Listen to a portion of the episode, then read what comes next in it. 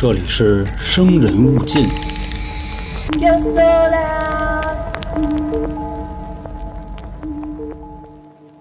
不知道咱们的春卷里有多少人平时会看一些解压视频？那些解压的视频呢，比如说啊，洗地毯、修马蹄子，哦，好像是驴蹄子是吧？去除海龟身上的藤壶，以及收拾屋子。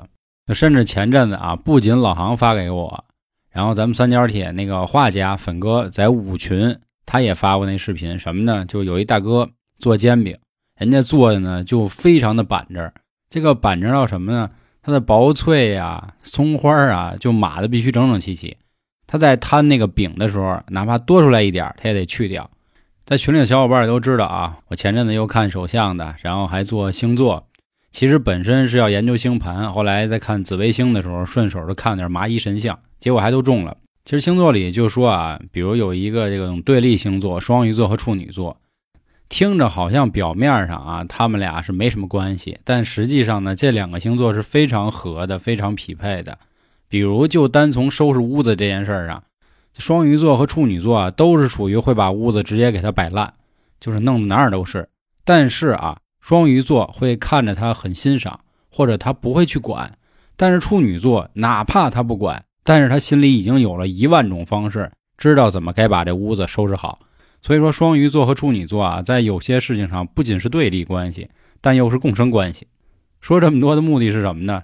今天啊，是一个关于跟收拾屋子有关系的都市传说。大家好，我是黄黄，这里是由春点为您带来的《生人勿近》。又到了咱们日本都市传说的时候了啊！还是那话，这个小日子过得不错的人呢，确实是挺厉害。他们那个传说啊，甭管是古代的还是现代的，层出不穷。咱们国内肯定也有，我也接到过很多听众的投稿，这块就要再说一下啊。咱们现在的灵异故事啊，亲身经历的这系列一直都在做，只不过说网银的兄弟们可能看不太见，这个没办法，因为网银不给咱开这功能。大家也都知道，咱们全职在做，选中了您的投稿，肯定也有相关的奖励。那今天这则故事呢，它的名字叫垃圾屋。其实一说垃圾屋，大家都知道啊，日本人在垃圾分类上做的还是很棒的。那怎么就是垃圾屋这么一个概念呢？这就是因为啊，在日本有的时候收垃圾，不是说你每天有了垃圾，每天都能扔出去。他可能到了固定的日子，比如说今天收瓶盖的啊，明天收这个皮儿的，后天收皮儿上贴纸的等等。我说的是这意思啊。所以有的时候垃圾就会堆。另外呢，咱们也都知道啊，日本人呢号称是全世界压力最大的国家。他们的自杀率也非常的高。前两年有幸去过几次日本，当时在歌舞伎町住的时候呢，一过了晚上十一点，你就能看到很多啊穿着西装笔挺的男的女的在路边撒酒疯。喝完了酒之后呢，基本上每天晚上都看见有在那甩狙的、甩奶的啊，真的一点不过分。当然这两年因为疫情啊去不了，咱也不知道那边到底怎么样了，肯定估计是更惨，毕竟日元贬得这么厉害呢。那好，各位啊，我上面说的这些话，其实都是在铺垫这个故事。大家有知道了这样的背景，才可以更方便的理解这个故事。我们下面就用第一人称来和大家讲讲垃圾屋里到底发生了什么事儿。这件事儿呢，是好几年前的故事了。当时我因为找工作，频频的在换房子。其实从出生到大学的时候，我一直是在乡下住的。对于即将可以来到大城市打工的我呢，肯定是兴奋不已。我的房间通过了中介公司，终于找到了一个住处。选择的理由啊，主要是因为离公司比较近，另外房租也比较便宜。这对于我来说是再好不过的房子了。其实一开始啊，生活还是很愉快的。第一年呢，过得很开心，工作也不忙，周末的时候还能在自己的小房间里呢，享受一点阳光，听听轻音乐。第二年，随着自己工作阅历的提高呢，也渐渐的忙碌起来，但是生活很充实。但是对于这种在大城市里的小人物的我呢，一般来说都是属于宅着，毕竟只有晚上或者只有周末的时候，我才真正属于我自己。到了第三年，咱也不知道是真的幸运，还是说非常的倒霉，我的工作变得越来越忙。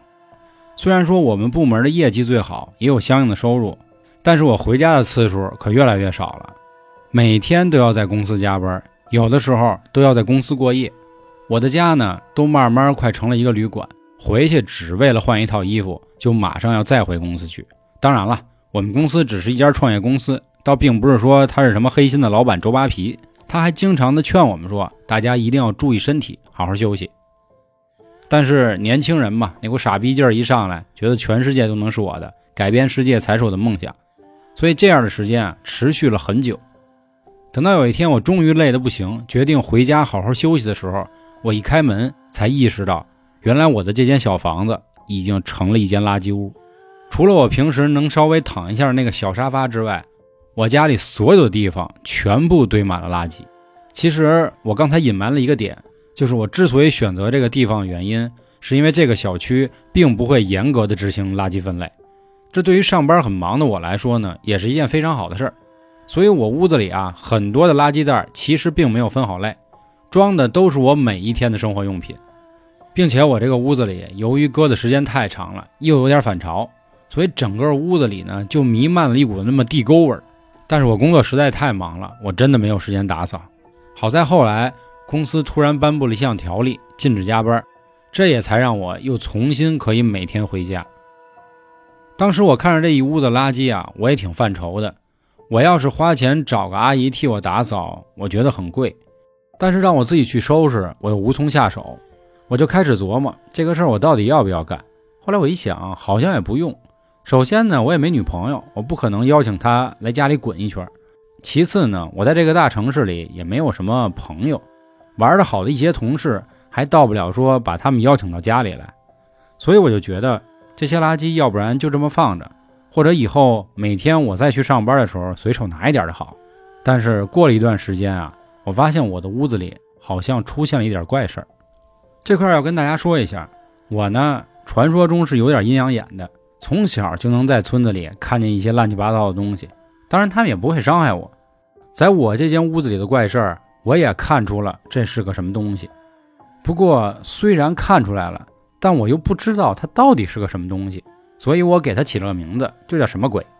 它好像没有一个特定的外形，你感觉像是一朵云，又或者像咱们小时候看的那个鬼马小精灵的样子，像雾像风又像雨，每天就在我的这堆垃圾里穿梭，时不常的还会打开袋子里面东西对我嘲讽。日复一日的，他就一直在这穿梭。有的时候好像他还带来了好多朋友，因为除了他是无色的之外，我还在我的屋子里看到过黑色的、红色的。蓝色的烟或者是灰，到了每天晚上十二点的时候呢，这个什么鬼，也就是这一团气儿，都会从我的房间的窗户往厕所的方向走出去。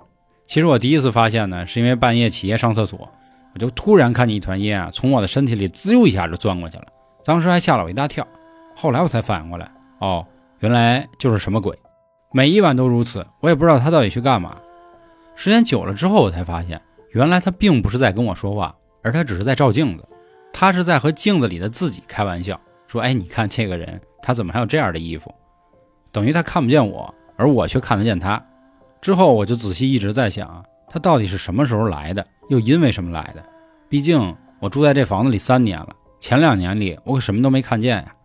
但是不过好在一直没有发生任何的事儿，可能正是由于他看不见我吧，所以我们一直相处的很和平，谁也没有伤害过谁。哦，我想起来啊，我还有个姐姐。最近这一年呢，由于工作实在太忙，所以我也和姐姐的联系很少。好不容易终于休息了，我姐呢也开始约我。她跟我说，这个周六啊，她有一个朋友开个 party，想喊我一起去。虽然我是一个挺宅的人，但是有这样可以去吃点好吃的、见见美女的机会，我也不想错过。我们约好了周六早上她来接我。等到我和我姐见面的时候，只听到了一串急促的敲门声啊，当当当当当当。我说谁呀？这时候我才反应过来，能是谁呀？我姐呗。听着门口我姐在那喊啊，你赶紧出来，赶紧出来，磨磨唧唧的。大门打开之后呢，我发现我姐彻底愣住了，她就那么直勾勾的看着我屋子，问我这是哪儿啊？我说这不我们家吗？说你居然住在这种地方，这种地方能住人吗？你是不是搬家了？其实都知道啊，我姐是在跟我开玩笑。说老弟你怎么了？你跟我说说，你是失恋了吗？我说没有姐，我就是工作太忙了，稍微有点懒，家里稍微有点乱。说这是乱吗？这人能住吗？然后我姐就开始长篇大论的跟我说啊，说弟弟，你每天住在这种地儿啊，这个臭气就会招来苍蝇，苍蝇身上携带病菌，你看满地还有蟑螂，你这样对你自己的身体不好。其实你打不打扫这儿没事儿，主要姐姐是怕你生病。我呢也挺干瘪，毕竟啊，我姐是真心疼我，所以我一直就在那点头哈腰，说姐我知道了啊，说我过两天就收，咱别耽误咱聚会，咱赶紧去。我姐当时拿起电话就跟对面的人啊说了，说我今天有点事儿不过去了，下回我补给你们。我姐跟我说，弟弟你出去玩会儿吧，十个小时之后你再回来。其实我也明白我姐的意思，想给我收拾房间嘛，但我又挺不落忍。正在我犹豫的时候，我姐一脚丫子给我踹出去了。锁上门之后，我其实还挺欣慰的，能遇到这么个姐姐啊，挺开心。我呢也就没羞没臊的找了个网吧去玩了。到晚上十点来钟的时候呢，我姐给我打了个电话，说回来吧，咱们一起吃个饭。我兴高采烈的回去之后啊，简直不敢相信，这比我第一天住进来的时候还要干净。同时呢，姐姐还告诉我，她买了一把吸尘器。如果以后我犯懒的时候拿这个吸一吸就好了，千万别再这么搁着。为了表示感谢，我请姐姐出去搓了一顿。吃完之后啊，突然想起姐姐的包落在我屋里了，就说往回走。走着走着，我忽然感觉不对，怎么呢？马上就要到十二点了，那个什么鬼，就那一团气就要出来了。这要是让我姐看见了，不会出事儿吧？后来我又转念一想，哎，不对，我姐好像没有阴阳眼，她看见又能怎么着呢？可此时已经走到了家门口，这时候我跟我姐说：“姐，我渴了，说你能不能给我买瓶可乐呀？”我姐说：“好小子，我都这么累一天了，你不说给你姐买点喝的，你还让我去？这样吧，你不要喝可乐吗？你再给我拿一雪碧，你赶紧去吧。”我姐说完了之后，奔着我的屋子就进去了。当时我傻眼了，本来是想把我姐支开，这一下呢，成我姐把我支开了。此时如果我不买饮料，那我姐会不会认为我有什么阴谋呢？我又不敢告诉她。这个时候，我转身就赶紧奔 Seven Eleven 去，买了两瓶之后，一直在默念，希望我姐一定没事儿十分钟过后，就在我开门的一瞬间，我发现这个什么鬼从我身体又穿出去了。我赶紧进屋就看，好在啊，什么事儿都没有。我姐姐就坐在我的沙发那儿，默默地等着我回来。打开饮料之后呢，我们俩就开心地聊着天，说着。当时啊，我心里也一直想，这个什么鬼还真是不错啊！看来他可能只是来我这玩一玩。可接下来的举动，我发现不对了。我姐姐好像突然变成了一个很邋遢的人，像我当初一样，把水倒在了地上，把衣服也拖在了地上。当时我想，我姐姐是不是累了？后来我姐姐又出去买了一些零食、瓜子儿。再后来，我屋里的垃圾越来越多，越来越多，而又回到了我最开始屋子里垃圾的状态。就在我很诧异，想问问姐姐到底发生了什么事儿的时候，姐姐突然拿起了我的一件衣服，对着我说：“哎，你看，他怎么还有这么一件衣服呀？”好了，以上啊就是关于这个日本怪谈垃圾屋的故事了。其实说到这儿，大家应该也明白啊，这可能是一邋遢鬼。这邋遢鬼呢，专门就是附体，然后一看这哥们儿可能挺邋遢，是吧？所以呢，就觉得那你们家里人是不是应该都这习惯？或者谁来就给谁传染上，当然我是这么看这则故事的啊，我觉得挺好玩。